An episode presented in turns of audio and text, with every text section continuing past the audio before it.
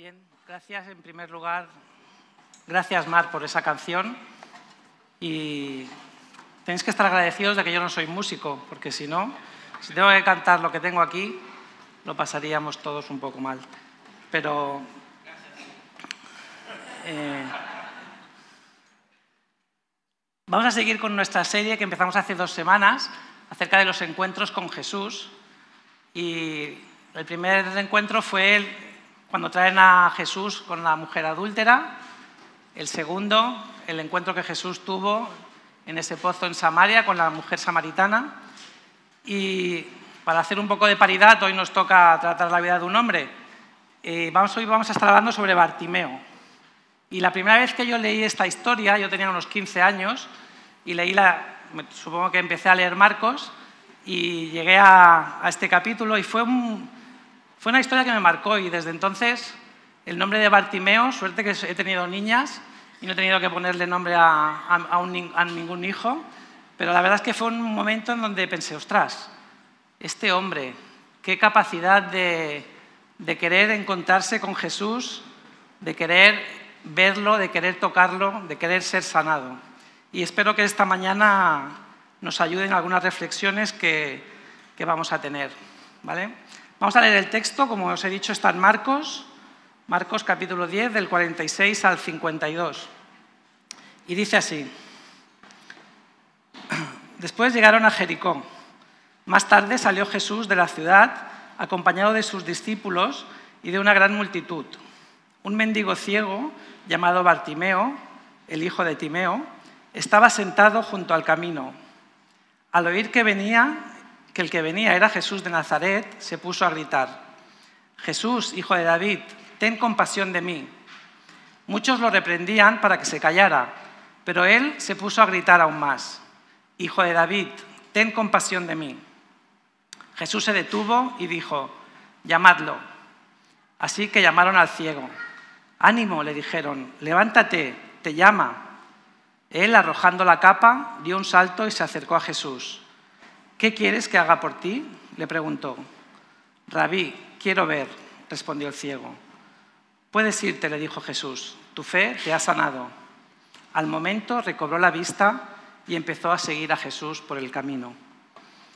Y bueno, así a simple vista hay algunas cosas que a mí me resaltaron de joven y ahora después de unos 20 años, bueno, casi 30 ya, después me siguen resaltando ciertas cosas y son las que espero poder compartir con vosotros en esta mañana. Eh, simplemente poneros un poco de contexto y los teólogos nos dicen que este texto culmina una serie de enseñanzas y de encuentros y de, acciones que Jesús tiene y que todo tiene que ver con el discipulado.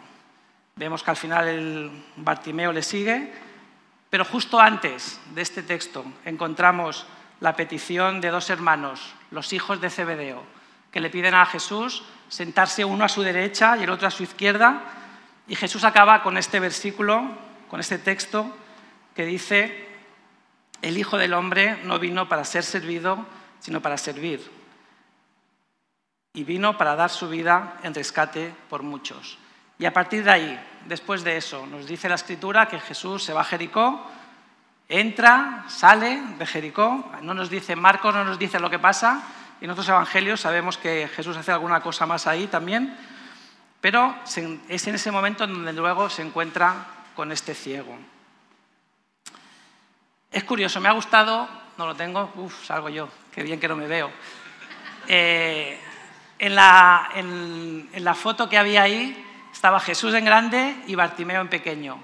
Es curioso que en esta historia Jesús es el pequeño y Bartimeo es el protagonista de esta historia. Y me ha hecho gracia cuando lo he visto. Deciros también que Jericó era una ciudad muy próspera. Era una ciudad que estaba a 30 kilómetros de Jerusalén y casi todos los peregrinos que venían desde Galilea, como no querían cruzarse, los que estuvisteis, los que pudisteis acordar, con los samaritanos, porque eran gente muy mala, de verdad, entonces daban una vuelta y pasaban por Jericó para poder acceder a Jerusalén. Así que Jerusalén, Jericó, en ese momento era una ciudad bastante con muchos turistas, con mucha gente que pasaba, porque, también tengo que deciros que en este momento es cuando se va a celebrar dentro de una semana la Pascua en Jerusalén. Y era un momento muy importante donde todos los peregrinos, toda la gente de los israelitas que temían a Dios y, tenían posibilidades, iban a Jerusalén, al templo, a hacer sus ofrendas. Así que era un momento en donde había mucho, mucho, mucho tráfico de personas en ese momento. Y nos encontramos con Bartimeo, que era ciego, que era pobre y que estaba mendigando no en la ciudad, sino en las afueras de la ciudad. Porque la ciudad no era un lugar en donde los pobres podían estar pidiendo limosnas. Y es curioso que en Marcos, en cuanto a sanidades y milagros se refiere, solo hay dos nombres a los que se, menciona. Y es la hija de Jairo, como nombre propio, y a Bartimeo. Y también deciros que este es el último milagro que, tenemos registrado en Marcos que Jesús hace, porque de aquí hace su entrada triunfal en Jerusalén, pasa los días en Jerusalén y en el templo y luego es crucificado. ¿Vale? Simplemente para que os orientéis en dónde más o menos estamos. Y me gustaría compartiros, creo que cuatro ideas, de las que podemos sacar algo del texto. Y me gusta que Dice el texto que estaba Bartimeo en el camino, estaba sentado y al oír que el que venía era Jesús de Nazaret, se puso a gritar, Jesús, hijo de David, ten compasión de mí. La primera reflexión que me gustaría hacer es que debemos reconocer quién es Jesús realmente. Porque el ciego, que era ciego pero no era sordo, oyó que Jesús de Nazaret venía por el camino.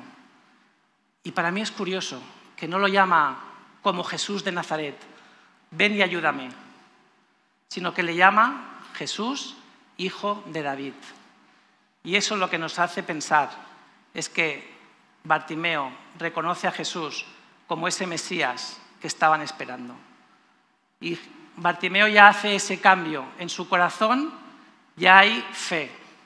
A veces vamos al final del texto y nos pensamos qué es la fe. La fe empieza por reconocer quién es Jesús. Y eso Bartimeo lo hace al momento. Era ciego físico, pero seguramente no era un ciego espiritual. Y supo reconocer de primeras quién era Jesús. Jesús no era simplemente un profeta de Nazaret, sino que era el Mesías, el descendiente de David. Y es verdad, seguramente no entendía todo lo que suponía que ese Mesías iba a hacer. Seguramente esperaba muchas cosas más que ese Mesías, pero sí que de entrada fue capaz de reconocerle como el Mesías. Ese título, Hijo de David, era el título que iba a llevar el Mesías, el libertador de Israel. Así que lo primero que, destaco en este texto es que debemos reconocer a Jesús por quién es Él. El segundo punto, es que no debemos hacer caso de la gente. Y Bartimeo estaba junto al camino. Y he tirado un poquito para atrás y ha sido curioso hacer esa comparación en cuanto a, ¿os acordáis la parábola del sembrador? Que Jesús, que el sembrador cuando sale, a sembrar, tira la semilla y hay una que cae junto al camino. Y parece que ahí está, que ahí está Bartimeo. Me daba esa sensación.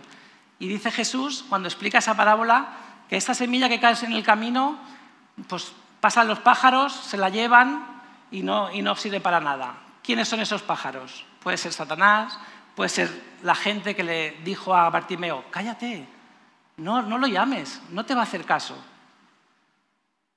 Dice que muchos lo reprendían para que se callara. Y no soy tan bueno y he buscado lo que significa reprender en el griego, pero sí que la versión actual, para nosotros, ¿qué significa? No gritar, hijo de David, ten compasión de mí. ¿Implica vergüenza? ¿Implica dolor? ¿Implica tener que ayudar a alguien? ¿Implica tener que renunciar a cosas? ¿Implica que nuestros amigos se van a reír de nosotros? ¿Qué te gritan a ti a tu alrededor? ¿Qué te puede a ti, qué te impide a ti acercarte a Jesús? la nueva temporada de tu serie favorita, lo que puedan pensar de ti, el buen tiempo que va a empezar a venir ahora. Ni las multitudes ni las personas son fiables, y menos en tu relación con Jesús. Una de las cosas que me encanta de nuestro pensamiento cristiano es que enseñamos que tenemos una relación personal con Jesús, que podemos relacionarnos directamente con Jesús. No necesitamos a nadie. A Bartimeo la gente primero le dice que se calle, después le dicen que lo animan, vente, vete, que te llaman. La gente no es, no es fiable. Hay una historia muy antigua que a mí me hizo mucha gracia y es cuando hay una pareja que van de un sitio a otro y tienen un burro y la mujer va encima del burro y aparece una en Palestina en los primeros tiempos de la CUP, una feminista, y le dice que ¿qué hace la mujer ahí encima? Esto es el patriarcado, pero ¿por qué tiene que ir la mujer encima del burro y el marido tiene que ir andando? Así que hablan y dicen, no, bájate del burro, me voy a subir yo, porque ahora me toca a mí. Entonces, claro, se sube el hombre encima del burro y pasan y un anciano dice, madre mía, esta juventud. ¿eh? Pues la mujer caminando, y esto en mi época no es normal, las cosas están cambiando demasiado. Así que se lo piensan otra vez y dicen, bueno, pues vamos a subirnos los dos en el burro y así. Claro, un poquito más adelante se cruzan con un animalista y la animalista dice, pobre burro, los dos, ¿eh? Encima del burro y está el burro sacando la lengua y no puede. ¿Qué hacemos? ¿Le preguntamos a la gente? ¿Tomamos nuestras, nuestras propias decisiones? Justo después de esta narración, como como os he dicho, nos encontramos con la entrada triunfal de Jesús en Jerusalén. La gente desbordada, como en Cibeles fue hace mucho, que me han obligado a que lo diga, ¿eh? Lo siento. Tengo mucha mala suerte que siempre que me toca predicar, esa semana en Madrid lo borda. Entonces, eso era Jerusalén. Los mantos por el suelo, la gente gritando, y gritaban lo mismo que el ciego. Osana, Osana en las alturas, bendito el que viene en el nombre del Señor. Increíble, Jesús entrando en Jerusalén y las multitudes aclamándolo. Al cabo de cuatro días, la, misma gente gritando, crucifícale, crucifícale. Y Jesús bajando hacia el Gólgota y la gente escupiéndole, la gente gritándole. La misma gente que seguramente había puesto su manto y había tirado su rama de olivo. Así que las multitudes no son un baremo para lo que tenemos que hacer. Incluso hemos dicho que, no hemos dicho, porque no lo he dicho, pero yo ya tenía puesto aquí sí, Timeo es el padre de Bartimeo, dice la escritura.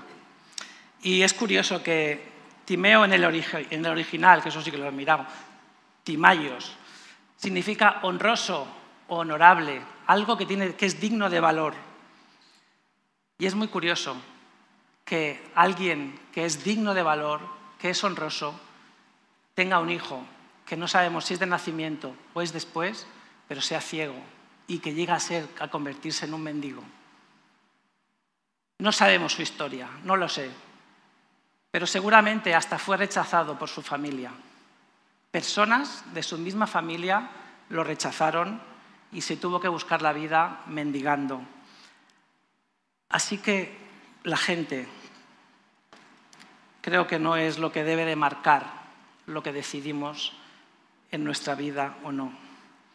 Las personas nos fallan, nos decepcionan, por eso nuestra meta siempre es llegar a Jesús. Y es lo que hace Bartimeo. Jesús en un momento dado dice, llamadlo. Y la misma gente, venga ánimo, que te llama. Y Bartimeo salta, salta, se quita la capa, es una pena porque si era la capa de Superman hubiese podido llegar antes, pero se quita la capa y va corriendo al encuentro de Jesús. ¿Os imagináis el rostro de Bartimeo al escuchar que Jesús lo llama? Me encantan los detalles de la historia y pensaba, ¿qué significa que tira la capa?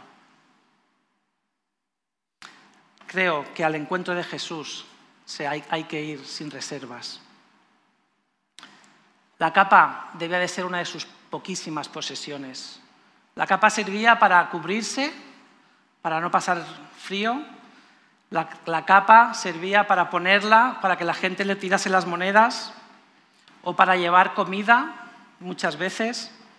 Sin embargo, cuando Jesús lo llama, ya no la necesita, porque va a un sitio mucho mejor.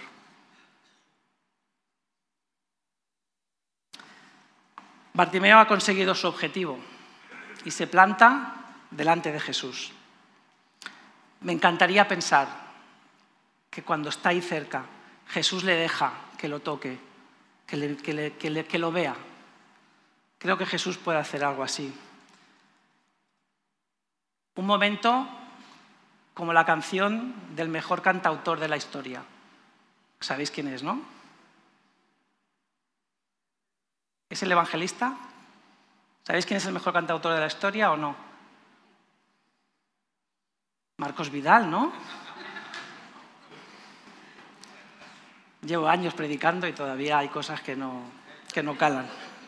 Bueno, ahí está, cara a cara. Jesús y Bartimeo, por fin, lo consigue. Y Jesús le pregunta, ¿qué puedo hacer por ti? Buah, yo la primera vez que leí esto, todavía no había WhatsApp, pero ahora lo entiendo. Porque creo que a veces la Biblia es como el WhatsApp, ¿sabéis? No tenemos las entonaciones. Y hay veces que yo leo esto y pienso, ¿de verdad Jesús? ¿De verdad que le estás preguntando qué puedo hacer por ti? ¿Tú no eras el profeta? Este hombre es ciego y es pobre.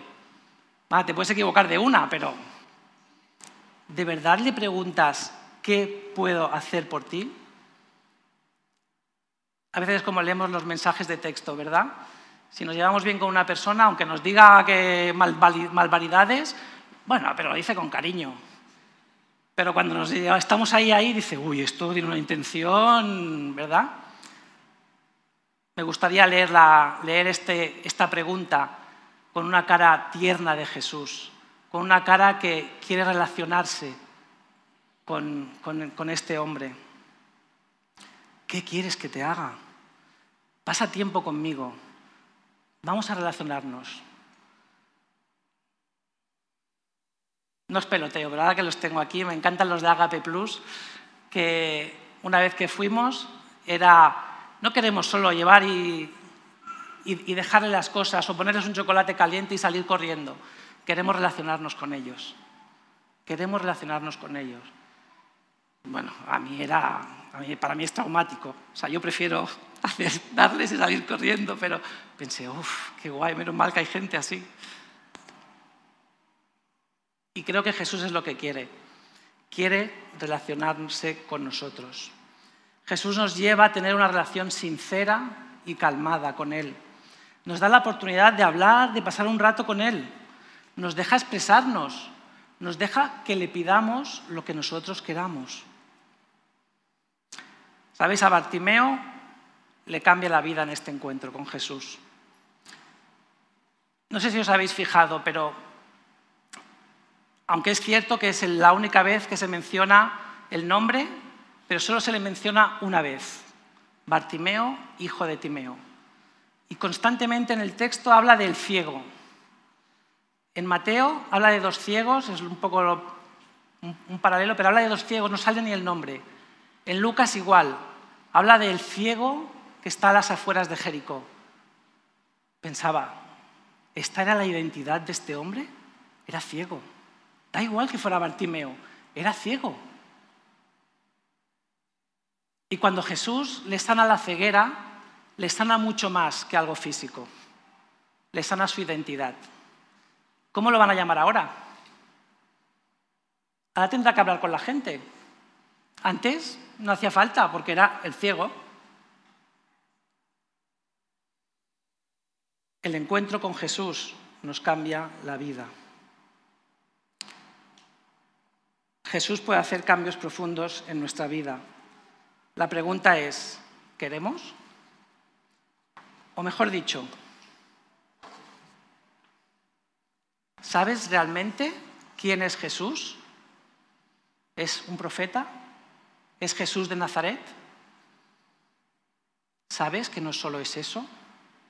¿Reconoces que Jesús es el Hijo de David?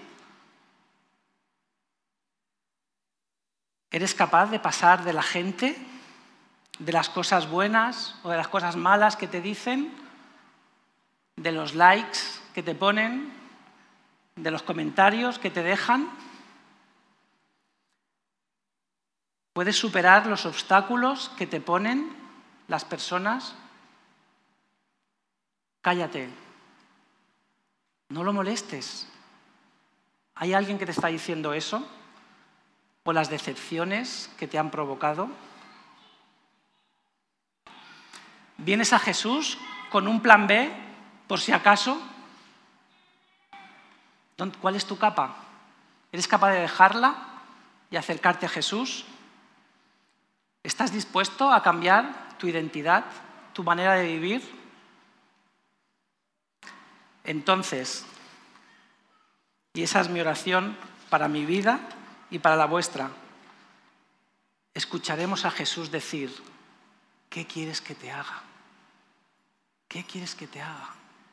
¿Os imagináis por un momento?